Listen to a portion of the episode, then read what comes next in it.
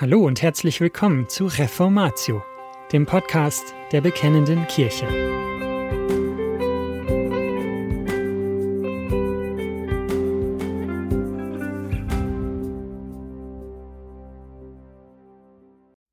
Das neue Selbst und unsere Antwort als Christen. Teil 1. Dieser Beitrag von Haniel Strebel ist in der BK Nummer 91 im Jahr 2022 erschienen. Selbstverständlichster Mittelpunkt Dass der Mensch sich selbst als sein selbstverständlichster Mittelpunkt ansehe, stellte bereits der Zürcher Theologe Emil Brunner vor bald 100 Jahren fest. Diese Entwicklung hatte unter anderem der Gelehrte René Descartes in Gang gesetzt, indem er das Selbst zur letzten und einzigen Instanz gegen den Zweifel erklärte.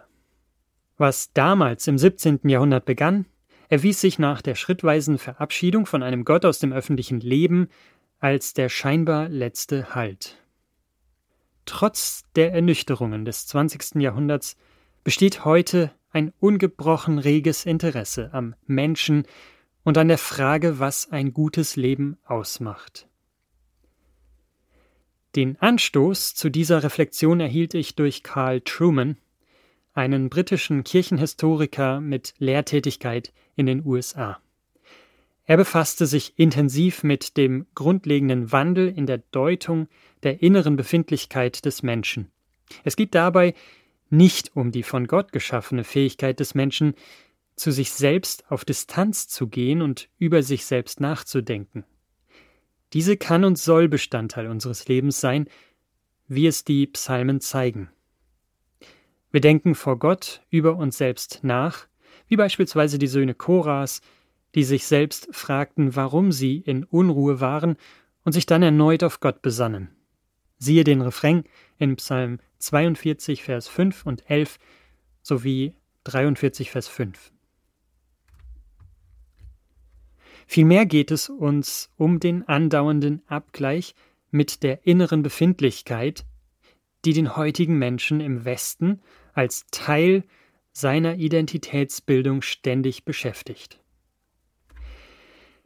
In diesem Beitrag wird es darum gehen, diesem starken Fokus auf die innere Passung und Stimmigkeit nachzugehen. Dabei wenden wir uns zuerst der Diagnose zu. Was prägt das Innenleben des typischen Menschen im Westen? Auf welchem gedanklichen Boden konnte dieser Zustand gedeihen? Zuerst beschäftigen wir uns mit prägenden Merkmalen im Leben des Einzelnen und anschließend mit der gesellschaftlichen Luft, die diese Beschaffenheit begünstigt. Individuelle Diagnose. Das nachmoderne Selbst.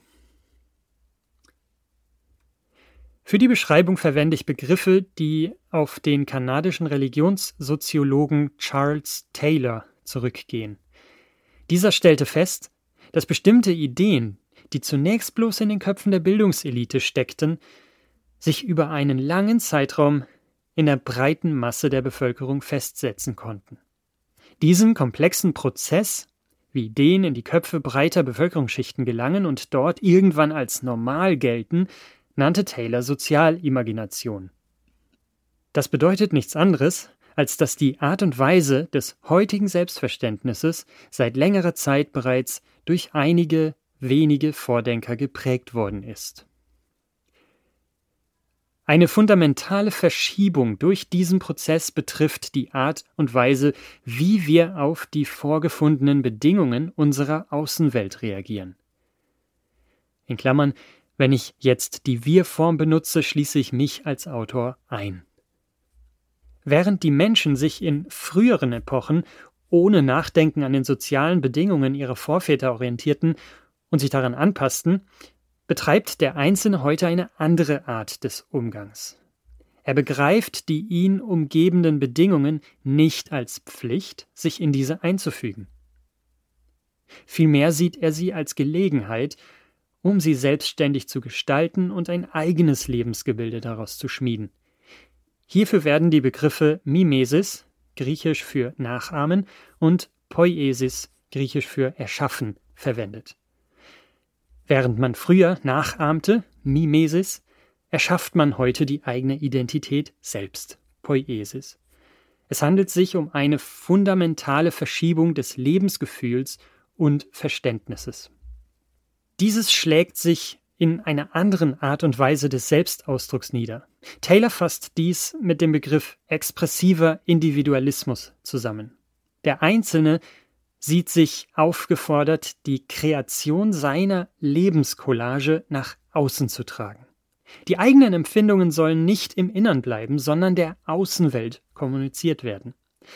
Erst dann, wenn er sich öffentlich ausdrücken kann, lebt er im Einklang mit dem, was die Gesellschaft erfordert. Wir kennen zwei zentrale Mittel für diesen Selbstausdruck. Erstens die Therapieangebote, die den Einzelnen in der Erschaffung der eigenen Lebenswelt unterstützen und begleiten sollen, andererseits die sozialen Medien, die als Plattform für diesen Selbstausdruck dienen. Verbunden mit dem Ideal, sich seine eigene Lebenswelt zu erschaffen und der Pflicht, diese nach außen darzustellen, ist eine Art öffentliche Beglaubigung. Es entsteht der Bedarf nach dauernder Fremdreferenz. Das vom Einzelnen auf dessen momentanes Befinden abgestützte Selbstbild bedarf der wiederholten Bestätigung von außen. Wir kennen die Möglichkeit der Likes in den sozialen Medien als wichtiges und von Sozialingenieuren absichtlich eingeführtes Mittel zur Befriedigung genau dieses Bedürfnisses. Was im Ideal einiger Gelehrter seinen Ausgang genommen und heute in den breiten Bevölkerungsschichten Eingang gefunden hat, gilt als neues Sittlichkeitsideal. Ein Sittenverfall bedeutet demnach nicht, dass es kein neues Ideal mehr geben würde. Es bedeutet vielmehr, dass ein neues Ideal entstanden ist. Kurz gefasst lautet dieses Ich erschaffe mir eine eigene Lebenswelt, die ich nach außen tragen muss, um von anderen Menschen Bestätigung einzuholen. Christliche Gemeinden als Plattformen des Selbstausdrucks. Fragen wir uns jetzt, wie sich dieses neue Selbstverständnis auf die christlichen Gemeinden auswirkt. Zunächst stellen wir fest, dass wir alle, die wir der Luft dieses Selbstverständnisses ausgesetzt sind, dieses unbewusst übernehmen. Wir halten uns in den sozialen Netzwerken auf, schauen Filme, durchlaufen Schulen und Ausbildungen. Wir stehen also mitten in diesem Strom der Zeit, den Paulus als diesen Weltlauf bezeichnet. Siehe Römer 12, Vers 2. Das innere Ideal der Erschaffung einer eigenen Lebenswelt und der Möglichkeit, dies nach außen auszudrücken, ist demnach auch der vielleicht unbewusste Maßstab eines Gemeindeglieds um mit seiner Gemeinde zufrieden zu sein. Wer steht der Entfaltung des Einzelnen im Weg? In erster Linie ist das die Familie, weil diese die Funktion der Primärsozialisation, also die grundlegende Prägung eines Menschen, übernimmt. Gemäß dem neuen Denken soll sie jedoch nicht mehr prägende Instanz sein, sondern als Plattform zur Realisierung des eigenen Selbst dienen. Auf diese Weise verwandelt sich die Familie in einen Mikrokosmos von unabhängigen Einzelwesen. Statt dass diese eine gegebene Ordnung übernehmen, dient die Familie als Basis zur Verwirklichung der eigenen Wünsche und Vorstellungen. Die Folgen daraus sind absehbar, Beziehungen werden schwierig mit dem Resultat, dass die Familien häufig an den Idealen des Einzelnen zerbrechen. Ähnlich ist es um die Institution der Kirche bestellt. Wo das Neue Testament das Einfügen in die von Gott eingesetzte Ordnung als Liebesbeweis sieht, betrachtet heute der Einzelne die Gemeinde häufig als Plattform für den Ausdruck seiner momentanen Gefühlsverfassung. Die Gemeinschaftsbildung, die ganz wesentlich durch das gegenseitige Er Tragen geprägt ist, tritt in den Hintergrund. Im Gottesdienst geht es um die Aktualisierung der eigenen Gefühle. Diese wird empfindlich gestört, wenn etwa Ermahnung an die Stelle der dauerhaften Bestätigung tritt.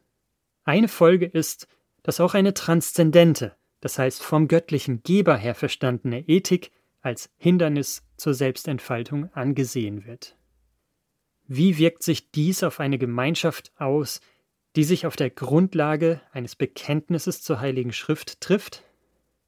Da die Mitglieder von den neuen Maßstäben geprägt sind, entsteht über die Zeit Druck, die ethischen Maßstäbe der Gemeinde an die von der Mehrheit der Gesellschaft gelebte Ethik anzupassen. Die Luft der Postmoderne. Nachdem wir uns überlegt haben, wie der Einzelne sein Innenleben als vorrangige Bewertungsinstanz ansieht, stellt sich die Anschlussfrage, welches sind die gesellschaftlichen Bedingungen, unter welchen diese Innenorientierung zum Kennzeichen des Menschen wurde? Mit Moderne wird der tiefgreifende kulturelle Wandel in den Jahren 1870 bis ca. 1950 bezeichnet. Diese Zeit war geprägt durch die Industrialisierung, den Aufstieg der repräsentativen Demokratie, dem Zeitalter der Wissenschaften und der felsenfesten Überzeugung, dass der frühere abergläubische Zustand der Gesellschaft durch die Vernunft abgelöst worden sei. Eine wesentliche Änderung im Leben der Einzelnen war die erstmalige Einführung individueller Freiheiten. Nach der desaströsen Erfahrung des Zweiten Weltkriegs und unter dem Eindruck des Kalten Kriegs und der atomaren Aufrüstung veränderte sich das Denkklima in den 1950ern und 60ern erheblich. Einige Vordenker befürchteten, dass die Gesellschaft zu einer künstlichen, hedonistischen, kapitalistischen, konsumorientierten Welt der Fantasie und des Spiels verkomme. Der überschäumende Fortschrittsglaube war einem Pessimismus gewichen. Es breitete sich Furcht vor menschlicher Selbstüberschätzung auf der einen Seite und dem Verlust von Bedeutung und Authentizität auf der anderen aus. Aus diesem Denkklima heraus entstand die sogenannte Post- bzw. Nachmoderne. Diese lebt im Wesentlichen von den Bedingungen der Moderne und denkt sie in mancher Hinsicht zu Ende. Pluckrose und Lindsay benennen zwei wesentliche Prinzipien. Erstens postmodernes Erkenntnisprinzip. Es entstand eine radikale Skepsis gegenüber der Erreichbarkeit von objektivem Wissen oder Wahrheit. Dagegen wurde das Bekenntnis zum kulturellen Konstruktivismus an oberste Stelle gesetzt. Das heißt, jede Gesellschaft konstruiert ausgehend von ihren Lebensbedingungen und Perspektiven, was sie als wahr ansieht. Letztlich handle es sich jedoch um Mythen oder zumindest um Annahmen innerhalb des eigenen Kulturkreises und der eigenen Zeit. Zweitens postmodernes politisches Prinzip. Mit dem kulturellen Konstruktivismus verknüpft war der Glaube, dass die Gesellschaft sich aus Machtsystemen und Hierarchien zusammensetze. Die jeweils herrschende Elite bestimme darüber, was und wie sich Erkenntnis vollziehe und welchen Erzählungen Glauben geschenkt werden könne. Merkmale der Postmoderne Aus diesen beiden Grundannahmen heraus entwickelten sich vier charakteristische Merkmale der Postmoderne. Merkmal Nummer eins Verwischen von Grenzen. Wenn Wissen eine Frage der kulturellen Prägung darstellt, die durch eine Elite gesteuert wird, dann ist das Misstrauen gegenüber allen Grenzen und Kategorien, die frühere Denker weitgehend als wahr akzeptierten, eine logische Folge. Es erstaunt nicht, dass in den letzten Jahrzehnten fast jede gesellschaftlich bedeutsame Kategorie absichtlich zum Problem gemacht worden ist. Zum Beispiel die traditionelle Familie. Merkmal Nummer zwei. Macht der Sprache. Wenn Wahrheit und Wirklichkeit laufend neu konstruiert werden, dann muss der Sprache eine Schlüsselstellung zukommen. Sie kann die Gesellschaft und das Denken kontrollieren. Wir erkennen unschwer die Um- und Neudeutungen der Sprache als Konsequenz dieser Annahme. Merkmal Nummer drei kultureller Relativismus. Jede sinnvolle Kritik an den Werten und der Ethik einer Kultur aus einer anderen Kultur heraus ist unmöglich und von vornherein abzulehnen. Einzelne Menschen sind Träger von Machtdiskursen. Ihre Position ist abhängig davon, in welchem Verhältnis sie zur Machtelite stehen. Merkmal Nummer 4 Ablehnung des Universellen und des Individuellen. Die Vertreter der Postmoderne lehnen sowohl die kleinste Einheit der Gesellschaft, das Individuum, als auch die größte, die Menschheit, ab. Welcher Fokus bleibt übrig? Das Interesse beschränkt sich auf kleine lokale Gruppen als Produzenten von Wissen, Werten und Diskursen. Christliche Gemeinden als Überreste vergangener Machtdiskurse. Erneut ziehen wir einige Schlussfolgerungen aus den beschriebenen Kennzeichen der Moderne bzw. Nachmoderne und beziehen sie auf die christlichen Gemeinden. Erstens verlorenes Metanarrativ.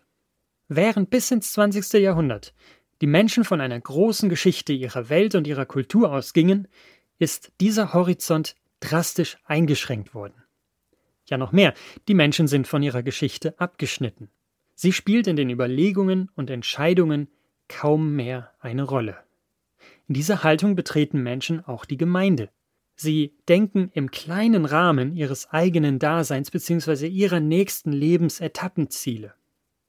Die Vorstellung, dass jeder Einzelne in Gottes großer Geschichte eingebunden ist, wirkt fremdartig bzw. wird von der Lebenswirklichkeit losgelöst. Zweitens ethischer Relativismus. Die Vorstellung, dass Ethik vom aktuellen Konsens bzw. Zeitgeist abhängt, hat sich in den Köpfen festgesetzt. Wir tun uns schwer, übergeordnete Normen zu akzeptieren. Solange dies ein allgemeines christliches Bekenntnis betrifft, mag das noch gehen, sobald es jedoch einen konkreten Fall oder gar unser eigenes Leben betrifft, kommt die Anwendung dieses Bekenntnisses ins Wanken. Drittens emotivistische Begründungsmuster. In Gesprächen ist auf die Frage, weshalb eine Entscheidung getroffen wurde, ja sogar in Debatten über Sachfragen, oft die unwillkürliche Antwort zu hören, ich denke, dass. In frommer Verpackung klingt dies dann eher so Mein Herz sagt mir das. Der schottische Moralphilosoph Alistair MacIntyre sprach vom Emotivismus. Die momentan vorhandenen Empfindungen werden zum Maßstab. Viertens Verständigungsschwierigkeiten. Wann immer Vertreter mit einer absoluten Überzeugung auf Vertreter des Relativismus treffen, tun sich grundsätzliche Gräben zur Verständigung auf. Was sich an einer konkreten Fragestellung, aktuell zum Beispiel Sexualethik, entzündet, hat tiefere Wurzeln, da unterschiedliche Grundannahmen vorliegen. Diese einander gegenüberzustellen, ist jedoch kaum Bestandteil des Austauschs, obwohl es dringend notwendig wäre. Fünftens Kultur des Vergessens. Wer die Vergangenheit abwertet und ohne Interesse an ihr vorübergeht, bewegt sich, im Bild gesprochen, in einem anscheinend luftleeren Raum, der in Wirklichkeit von zahllosen Traditionen, Ergebnissen von Suchprozessen in der Vergangenheit gefüllt ist. So ist er gezwungen, Spannungen und Schwierigkeiten in der Gegenwart mittels einer neuen Erklärung aus dem Weg zu schaffen. Heutzutage geschieht das beispielsweise mit einer Geschichtsdeutung, die vergangene Zeiten als Kette der Unterdrückung pauschal verurteilt. Ausblick Wer sich diese Diagnose durchliest, wird mit Recht deprimiert sein. Manche Gesellschaftsanalytiker zu denen ich beispielsweise die atheistischen Denker James Lindsay und Helen Pluckrose zähle, sind in der Lage, die Konturen sehr scharf zu zeichnen. Was ihnen jedoch fehlt, ist die Zuversicht einer feststehenden Offenbarung als Grundlage unseres Denkens und Handelns. Aus diesem Grund werden wir im zweiten Teil mit biblisch begründeten Antworten eines erlösten Menschen auf dieses neue Selbstverständnis eingehen. Und das war's schon wieder mit dieser Folge von Reformatio. Wenn Sie selbst eine Frage an uns haben, laden wir Sie herzlich dazu ein, uns diese zu schicken. Besuchen Sie uns unter www.bekennende-kirche.de/fragen und nutzen Sie das dortige Formular. Wir werden Ihnen darauf antworten und, so Gott will, Ihre Fragen klären. Außerdem können Sie auf der Seite der Bekennenden Kirche wie gewohnt die Beiträge aus der BK lesen, die Zeitschrift abonnieren und unsere Arbeit mit einer Spende unterstützen. Alle Links finden Sie auch in der Beschreibung dieser Folge des Podcasts. Wir bedanken uns fürs Zuhören, wünschen Ihnen Gottes Segen und sagen Tschüss. Bis zum nächsten Mal.